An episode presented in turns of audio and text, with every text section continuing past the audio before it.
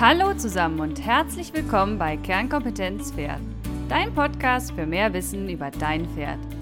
Ich bin Dr. Veronika Klein, Fachtierärztin für Pferde, Reiterin, Trainerin und Chiropraktiker. Und zusammen mit dir möchte ich die Welt der Pferde betrachten und erläutern. Ganz nach dem Motto, es ist nicht wichtig, besser als jemand anderes zu sein, sondern es geht darum, besser als am Tag zuvor zu sein. Und in diesem Fall für dein Pferd. Hallo zusammen. Die Grundlagen einer art- und bedarfsgerechten Pferdefütterung bis hin zur Rationsberechnung und Beurteilung haben wir in den letzten 17 Episoden zur Pferdefütterung besprochen. Eigentlich wollte ich jetzt mal ein bisschen pausieren, aber ein nettes E-Mail einer ehemaligen Schülerin motiviert mich weiterzumachen. Ihr Wunschthema Fohlenfütterung. Fohlenfütterung jetzt im Herbst? Bei Fohlenfütterung denken wir ans Frühjahr, wenn die meisten Fohlen mit dem Weideauftrieb geboren werden. Frühe, im Winter geborene Fohlen bedauere ich, auch wenn sie vielleicht einen Entwicklungsvorsprung zu den Fohlenschauen mitnehmen. Licht, Luft und Bewegung im Frühjahr auf der Weide ist durch nichts zu ersetzen. Dennoch halte ich es für wichtig, bereits jetzt über Fohlenfütterung nachzudenken. Denn der Einfluss der Fütterung auf eine gesunde Fohlenentwicklung beginnt schon jetzt in der frühen Trächtigkeit der Mutterstute. Also Dinner for Two. Die Abbildung im Anhang zeigt die Gewichtsentwicklung des Fötus im Mutterleib. In der Niedertracht, erster bis siebter Trächtigkeitsmonat, ist eine Gewichtsentwicklung bis nur 10% des Geburtsgewichtes dargestellt. Im achten bis elften Trächtigkeitsmonat explodiert das Gewicht. In der Niedertracht ist ein Fötus im vierten Trächtigkeitsmonat abgebildet. Obwohl der Fötus unter drei bis vier Prozent des erwarteten Geburtsgewichtes wiegt, also circa ein bis zwei Kilo, bei einem Geburtsgewicht von 50 Kilo, sieht man, dass der Fötus bereits vollständig ausdifferenziert ist. In diesen erst drei bis vier Monaten haben sich aus einer befruchteten Eizelle alle Gewebe aus unterschiedlichsten Zellen, Haut, Knochen, Gelenk und so weiter, klein, aber vollständig entwickelt. Obwohl eine niedertragende Stute nur im Erhaltungsbedarf oder bei durchaus möglicher reiterlicher Nutzung entsprechend der Schwere der Arbeit gefüttert wird, muss unser Augenmerk auch jetzt schon auf das ungeborene Fohlen gerichtet sein. In dieser Phase ist besonders auf eine vollwertige Versorgung zu achten. Aber nicht mehr füttern, sondern besonders auf die bedarfsgerechte Versorgung, zum Beispiel mit Spurenelementen, achten. Die sind aber häufig auf der Weide und im Grundfutter nicht ausreichend enthalten. Untersuchungen haben gezeigt, dass sich zum Beispiel der Kupfergehalt in Heu und anderen Grundfuttermitteln seit 1950 von 8 bis 10 Milligramm auf 4 bis 5 Milligramm pro Kilogramm Trockensubstanz halbiert hat. Ursache ist eine einseitige Düngung von Weiden und Ackerflächen auf mehr Ertrag und nicht auf Vollwertigkeit. Einige Gestüte nehmen deshalb Bodenproben und düngen entsprechend einer Lufa-Analyse. Die Belohnung, ein deutlicher Rückgang der angeborenen OCD, Gelenkchips, die zwar auch erblich bedingt sein können, aber nachweislich mehr durch eine Mangelversorgung der Mutterstute an Spurenelementen in der frühen Trächtigkeit verursacht werden Ansonsten kann die Vollwertigkeit auch über eine passende Mineralergänzung zum Grundfutter erreicht werden.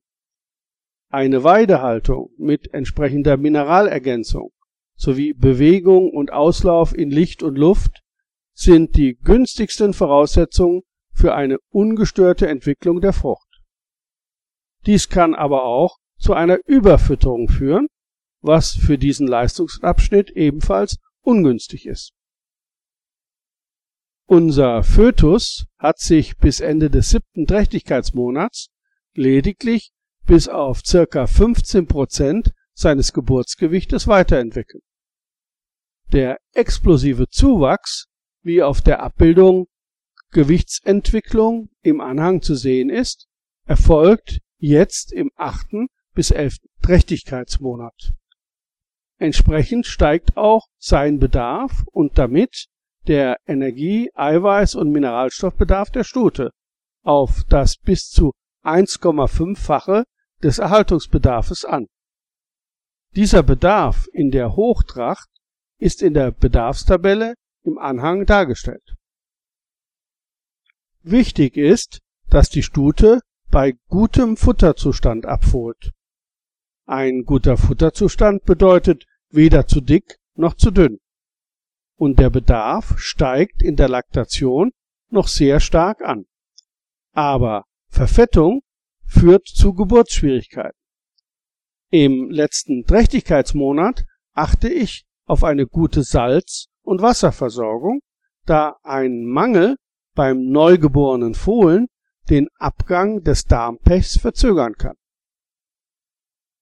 Die Rationen hochtragender Mutterstuten bestehen in der Regel aus hochwertigem Raufutter und einem eiweißreichen Ergänzungsfutter für Zuchtstuten, welches auch während der Laktation gefüttert werden kann, damit keine große Futterumstellung nach dem Abfohlen nötig wird.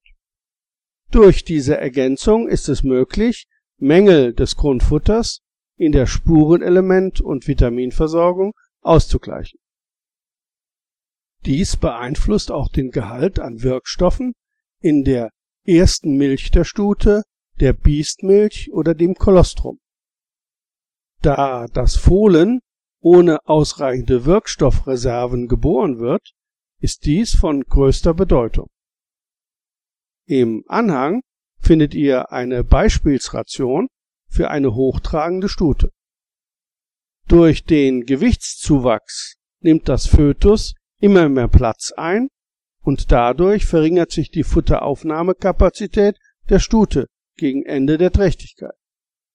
Die Qualität der Futtermittel muss immer, aber besonders in der letzten Phase der Trächtigkeit beachtet werden, da verdorbene Futtermittel auch Ursache für Verdauungsstörungen und Aborte sein können. Endlich ist unser Fohlen nach circa elf Monaten geboren. Nach dem Abfohlen wird die Stute in den ersten Tagen noch knapp gefüttert, dann die Ration dem steigenden Bedarf angepasst. Eine zu rasche Steigerung der Futtermenge führt zu einer hohen Milchproduktion.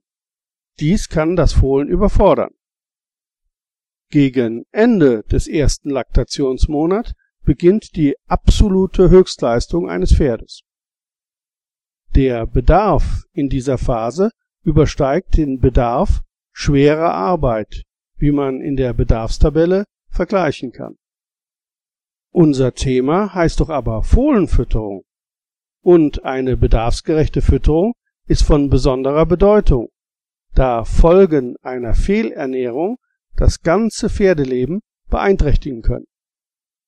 Fohlen sind Nestflüchter, das heißt, sie sollen bereits innerhalb 15 Minuten bis etwa zwei Stunden nach der Geburt selbstständig stehen und saugen. Die erste Nahrung der Fohlen, die Muttermilch, verändert sich aber im Laktationsverlauf in Bezug auf Menge und Zusammensetzung. Die Milch der ersten Tage, die Biestmilch oder Cholesteralmilch, ist anders zusammengesetzt als die normale Stutenmilch. Siehe auch im Anhang Tabelle Laktation und Zusammensetzung der Stutenmilch. Auffallend ist der hohe Trockensubstanzgehalt der Biestmilch. Er ist mit etwa 200 Gramm pro Liter doppelt so hoch wie in der Normalmilch. Dies resultiert aus dem besonders hohen Eiweißgehalt, der jedoch innerhalb weniger Stunden wieder von etwa 100 Gramm auf unter 27 Gramm pro Liter abfällt. Diese Biest- oder Cholesterolmilch besitzt mehrere Funktionen.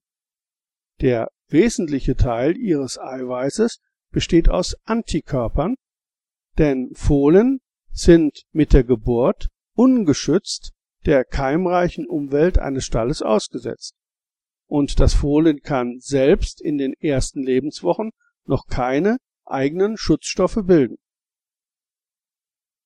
Das Kolostrum enthält von der Mutter vorproduzierte Antikörper, die in den beiden ersten Lebenstagen, ohne verdaut zu werden, die Darmwand des Fohlens passieren können. Durch diese passive Immunisierung ist das neugeborene Fohlen vor Keimen seiner neuen Umwelt geschützt. Vorausgesetzt, die Stute lebte mindestens vier bis sechs Wochen vor der Geburt in dieser Umwelt und konnte so selbst genügend Antikörper aufbauen. Die Zahl der Antikörper in der Muttermilch verringert sich jedoch sehr schnell und die Aufnahme durch die Darmwand des Fohlens verschlechtert sich, sodass der erste Saugakt möglichst bald nach der Geburt erfolgen muss. Dann liefert die Milch, abhängig von der Versorgung der Stute während der Trächtigkeit, hochwertige Nährstoffe und Vitamine. Bemerkenswert ist der hohe Vitamin-A-Gehalt der Cholesterolmilch. Er ist notwendig, da Fohlen ohne ausreichende Vitamin-A-Reserven in Leber und Blut geboren werden. Darmpechverhalten Das Fohlen setzt innerhalb von zwölf Stunden nach der Geburt keinen Kot ab, muss vom Tierarzt mit einem Klistier, einem Abführmittel, behandelt werden. Durch bedarfsgerechte Salzversorgung der hochtragenden Stute kann dem vorgebeugt werden. Die Fohlen nehmen oft mit dem ersten Schluck Milch die Larve des Zwergfadenwurms auf, der eingekapselt Wurmkuren bei der Mutterstute überstanden hat und jetzt im Euter der Mutterstute auf den ersten Schluck des Fohlens wartet. Aus diesen Larven entstehen nach einer Wanderung durch den Fohlenkörpern von etwa zwei Wochen die erwachsenen geschlechtsreifen Würmer. Deshalb treten zu diesem Zeitpunkt häufig Durchfallerkrankungen auf. Veränderungen der Stutenmilch durch die Fohlenrosse werden für diese Störung oft fälschlicherweise verantwortlich gemacht. Verursacher ist häufiger der Parasit. Da Fohlen instinktiv den frischen Kot der Stute aufnehmen, ist eine geeignete Entwurmung der Stute direkt vor oder nach der Geburt eine wichtige Maßnahme. Das Fressen von Mutterkot ist ein natürliches Verhalten. Fohlen werden ohne funktionstüchtigen Dickdarm geboren. Das Fressen von Mutterkot fördert die Besiedlung des Dickdarms mit der notwendigen Darmflora, Bakterien, Hefen und Protozoen. Direkt nach der Geburt kann es zum Beispiel bei größerem Blutverlust im Geburtsvorgang sinnvoll sein, dem Fohlen einen Mineral-Vitamin-Booster zu verabreichen. Ansonsten bietet die Milch der Stute im ersten Laktationsmonat dem Fohlen ausreichend Nahrung in richtiger Dosierung und Zusammensetzung. Fohlen saugen in 24 Stunden bis zu 50 Mal und nehmen pro Mahlzeit zwischen 150 und 250 Milliliter Stutenmilch auf. Durch Nachahmung lernt das Fohlen im zweiten Lebensmonat spielerisch geringe Mengen Heu und Kraftfutter aus dem Druck der Stute zu fressen. Da sich die Dickdarmverdauung erst langsam entwickelt, ist nicht zu grobes Heu bester Qualität geeignet. Sobald das Fohlen mehr Beifutter frisst braucht es aber auch Wasser. Eine Tränke muss zugänglich sein, um einen Missbrauch des Salzlecksteins durch übermäßiges Lecken zu vermeiden, sollte er für die jungen Saugfohlen nicht erreichbar sein. Ab dem dritten Lebensmonat reicht der Nährstoffgehalt der abnehmenden Milchversorgung nicht mehr aus, das Fohlen bedarfsgerecht zu versorgen. Weidegang sowie zusätzliche Gaben von Rau- und Kraftfutter werden erforderlich. Hafer als alleiniges Kraftfutter ist ungeeignet, da er eine unzureichende Eiweißqualität, zu geringe Mineralstoffgehalte bei schlechtem Calcium-Phosphor-Verhältnis und einen Vitaminmangel aufweist. Eine gezielte Ergänzung ist vorzunehmen. Ideal zur Fütterung von Fohlen sind spezielle Fohlentröge, die in entsprechender Höhe befestigt und durch verstellbare Gitter für Stuten unzugänglich sind. So kann dem Fohlen Ergänzungsfutter angeboten werden. Als Grundsatz der Fohlenfütterung gilt, knappe Beifütterung führt mit geringen Tageszunahmen zu verzögertem Wachstum. Nachteilig ist aber auch eine mastige, zu intensive Fütterung. Ein zu schnelles Wachstum überfordert durch schnelle Zunahme der Körpermasse das langsamer wachsende Skelett. Eine mittlere Wachstumsintensität vermindert all diese Probleme. Eine Energieüberversorgung ist zu vermeiden, aber eine bedarfsgerechte Ernährung ist sicherzustellen. Auf der Weide erhalten Fohlen aus arbeitswirtschaftlichen oder technischen Gründen häufig nicht das nötige Ergänzungsfutter zum Gras. Auf knappen oder schlechten Weiden nimmt man eine verlangsamte Entwicklung in Kauf. Durch die Anlage von Fohlenkrippen oder eines Fohlenschlupfes mit schmaler Öffnung, durch die nur Fohlen eintreten können, kann man gezielt beifüttern. Besonders auf eine bedarfsgerechte Mineralstoffversorgung ist zu achten. Menge und Zusammensetzung richtet sich nach dem Grundfutter. Mit fünf bis sechs Monaten werden Fohlen in der Regel von der Mutter abgesetzt. Der Termin sollte jedoch vom Entwicklungszustand und der Beifutteraufnahme abhängig gemacht werden. Mit dem Absetzen fehlen dem Fohlen nun die wertvollen Inhaltsstoffe der Muttermilch. Der Energiebedarf kann zwar leicht mit Hafer ausgeglichen werden, der Bedarf an wertvollem Eiweiß, Mineralen und Vitaminen verlangt jedoch den Einsatz eines speziellen Ergänzungsfuttermittels. Da eine Futterumstellung für das Verdauungssystem eines Pferdes eine Belastung darstellt, sollen Fohlen bereits zu einem früheren Zeitpunkt langsam an entsprechende Aufzuchtfutter gewöhnt werden. Die Gewichtszunahme ist in dieser Lebensphase sehr groß. Das Fohlen hat nach nur sechs Monaten etwa 45 Prozent, am Ende des ersten Jahres bereits mehr als 60 Prozent seines Endgewichtes erreicht. Die Absetzer haben zunächst noch einen sehr hohen Eiweißbedarf, der aber in den folgenden Monaten sinkt. Aber nicht nur die Eiweißmenge, sondern auch die Eiweißqualität, der Gehalt an essentiellen Aminosäuren, näher besprochen in Episode 22 Baustoffe, ist von großer Bedeutung. Der Körper kann diese nicht selbst herstellen und muss sie über die Nahrung aufnehmen. Zum Beispiel Lysin und Methionin sind solche notwendigen essentiellen Aminosäuren, die nicht durch andere Stoffe ersetzt werden können. Eine Energieüberversorgung kann gravierende Störungen, zum Beispiel Defekte des Bewegungsapparates, zur Folge haben. Der Energiebedarf ist sehr stark abhängig von der Haltungsform und er steigt zum Beispiel im Winter zur Regulierung der Körpertemperatur an. Bei der Gestaltung der Rationen für Jungpferde müssen auch die wichtigen Verhältnisse beachtet werden. Das Verhältnis zwischen Eiweiß und Energie sollte in einer Futterration für Absetzer bei 9 zu 1 liegen.